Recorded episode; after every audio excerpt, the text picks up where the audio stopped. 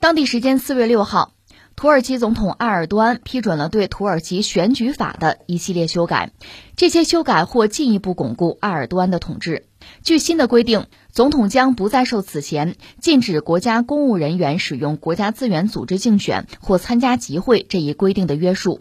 此外，新法案还降低了政党进入议会的门槛，但较小的政党更难赢得席位，迫使他们不得不依靠更大的政党参加竞选。新法案还填补了一个漏洞，这个漏洞可以让土耳其国内主要亲库尔德政党人民民主党，目前是议会的第三大政党，规避可能的禁令。据新华社报道，土耳其统计局在四月四号宣布，受能源和食品价格上涨的影响，该国三月份的通货膨胀率创下百分之六十一点一四的新高。啊，关注一下土耳其吧。这几年土耳其在国际事务之中确实非常活跃哈，包括你现在俄罗斯乌克兰打仗，土耳其说来我斡旋吧，这是一个哈，来我们这儿谈吧，谈过，俄乌有代表团到土耳其谈过。当然，我们之前就指出过，他注定是谈不出什么像样的结果。道理很简单，俄罗斯是和乌克兰谈，可乌克兰自己能做主吗？做不了主，他背后是北约，是美国，是整个西方。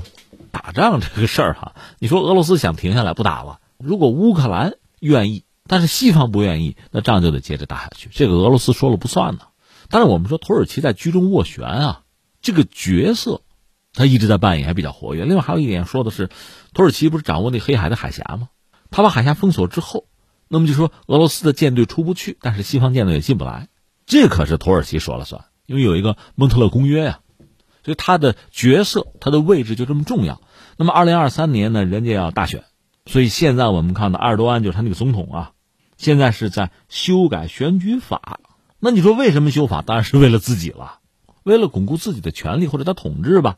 他修法，一个是原来法律有禁止国家公务人员使用国家资源组织竞选或者是参加集会这个规定，算是个约束吧。放弃了，不要了，取消了。另外呢，还降低了政党进入议会的门槛。那么小的政党想进入议会其实非常难，或者说更难，拿不到席位。他们可以什么呢？依附更大的政党来参加竞选，这显然能够让他他所在的叫正义发展党嘛，政发党获得更多的这个小的党派的依附。另外，土耳其这个选举法被认为有一个漏洞，土耳其国内的一个政党叫做人民民主党，它实际上亲库尔德人，但它本身是议会第三大党。那么新的法案对他等于有所约束。这是埃尔多安做的事情。顺便说一句，埃尔多安这几年他大量的作为啊，伤害了他的这个政治盟友，很多盟友呢和他分道扬镳，其中有很多人就加入了反对派嘛。有一个反对派联盟是希望能够恢复土耳其国内的所谓叫政治平衡啊，重振土耳其的议会制度。而埃尔多安显然是站在他们对立面的。说到这儿，聊两句埃尔多安。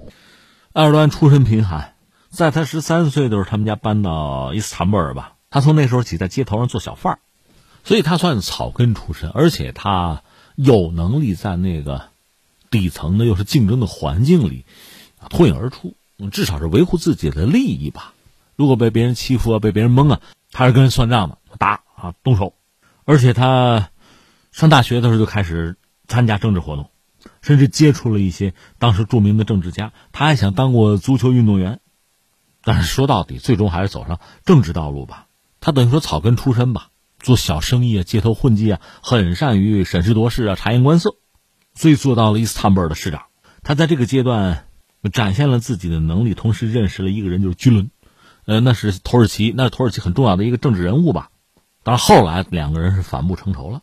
当然埃尔多安在政坛上也不是一帆风顺啊，因为他崛起啊。他在政坛初期那个岁月和今天土耳其状况还不一样。就凯末尔作为土耳其的国父呢，是要搞现代化，甚至是西化，要去宗教化。埃尔多安本人因为小时候他的成长历程吧，他受宗教影响相对比较大，而且倾向于原教旨主义，这和凯末尔那个道路其实就不一样。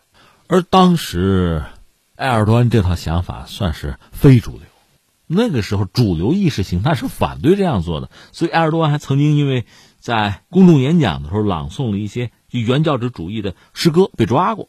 但当时呢，居伦跟他是盟友，帮了他一把。我们说过，居伦在土耳其其实至今也还有着相当大的影响力。当年他等于帮了埃尔多安很大的忙。像埃尔多安本人呢，他和他带领的那个正发党，就正义发展党啊，反倒是风生水起。他连做了三任的总理，但逐渐的两个人开始出现政治上的分歧，这也真不是一句话说得清的，最后就反目成仇了吧？那个时间大概是二零一一年，到二零一四年，埃尔多安呢担任总统，将居伦是国家的敌人，两年之后又宣布这个所谓居伦运动是恐怖主义吧，恐怖组织吧，居伦就跑到国外去了，最后他跑到美国被美国人庇护，所以美国人很有意思哈，就在国外养着这个埃尔多安的反对派。埃尔多安当然很不舒服了，这直接影响到双方的关系啊。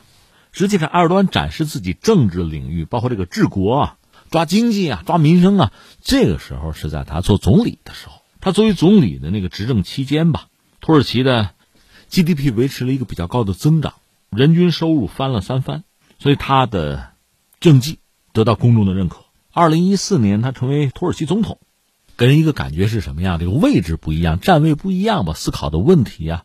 就不一样，而且推出来这个举措就不同。你看做总理的时候，更多的考虑就是经济怎么增长啊，怎么解决民生问题啊。做了总统之后吧，你看他做了哪些事儿哈？一个，土耳其原来是议会制，他上来之后呢，要把议会制改成总统制。说到底，总统手里要集中权力啊，这个国家的权力要在总统手里啊，所以有这么一个改革，而且当时要进行公投嘛，为了公投能够过关。他还派了好多代表团跑到欧洲去，因为欧洲很多国家有这个土耳其人，他们也参加投票，而很多欧洲国家哈对土耳其这些年这个政治上的变动其实就不满，不认同埃尔多安那一套。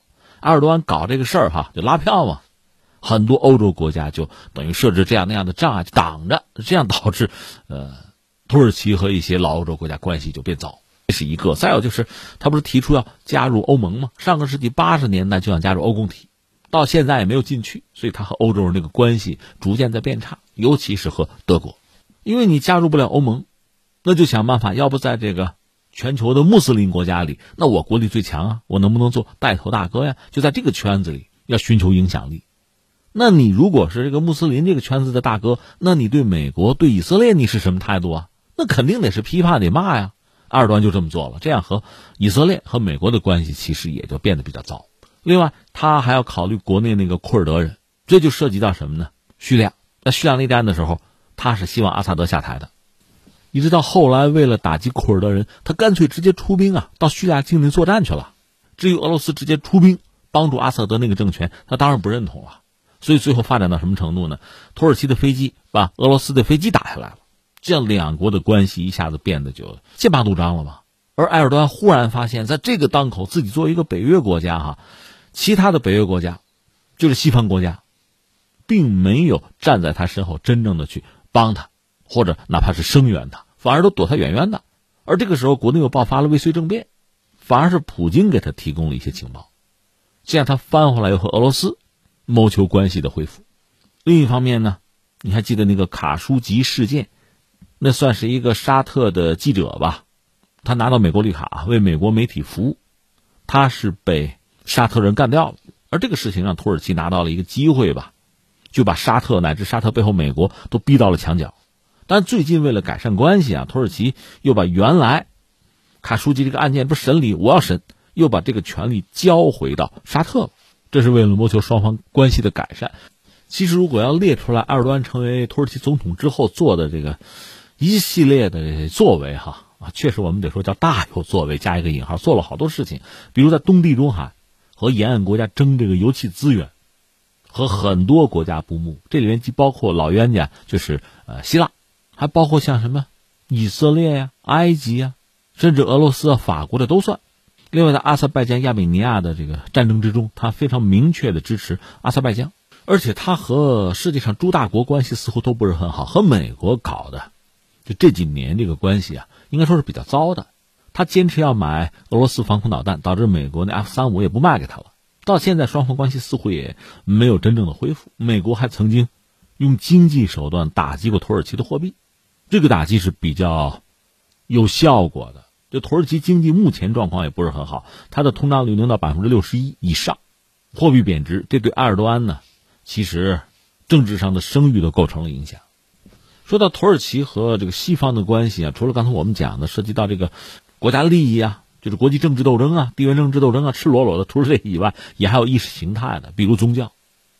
你像著名的那个伊斯坦布尔，你知道伊斯坦布尔这个城市当年叫做君士坦丁堡啊，就是东罗马帝国的首都。在一四五三年呢，奥斯曼土耳其攻克了这个堡垒一样的，就是千年帝国的首都，把它改名叫做伊斯坦布尔。而里边著名的那个教堂被改成清真寺，就是那个圣索菲亚大教堂啊。后来他凯末尔上台之后呢，因为他强调要改革呀，要现代化呀，所以那个圣索菲亚大教堂呢，要不咱做博物馆吧？本来也是一个东西方文化交流啊、对撞啊、交融啊这么一个场所。但是埃尔多安前两年的时候就干脆说，既然和西方关系不好了，是吧？我还改回成清真寺吧，也不要做博物馆，不要做什么教堂了。这个让一些西方基督教国家当然非常不满。只不过坦率说，现在就是宗教在国际政治之中的影响力不像当年中世纪那么大，所以这个事儿对西方的这个打击啊、冲击啊啊相对有限。那土耳其遭到的这个报复也就还有限。这是我们简单聊了几句埃尔多安他的。成长啊，崛起啊，包括他做总统之后的一系列的行为哈，扫描一下，确实做了不少事儿啊，也得罪了不少人呢，也包括国内的很多政治势力，因为他搞了一个所谓总统制，改变了以前的议会制，那议会的权力被削弱了，所以现在他的很多政治对手搞了一个联盟，说我们还要恢复原来政治的平衡，要恢复议会的权威啊，这显然就成为从现在到明年土耳其大选。就土耳其政坛上非常关键的、非常重要的一个博弈的领域吧，而埃尔多安和他所带领的政发党在这几年啊，就在国内的这个经济发展上、民生建设上，其实乏善可陈。尤其和他之前带领土耳其就做总理的时候带领土耳其经济高速发展啊，解决大量民生问题，和那个阶段形成鲜明的对比。所以现在呢，他的支持率也在下降。他必须想办法解决问题。那么目前修改这个选举法，可以看作是他解决问题的方法的一部分吧。而这个做法本身，显然反对派也是不能接受，也是要批判的。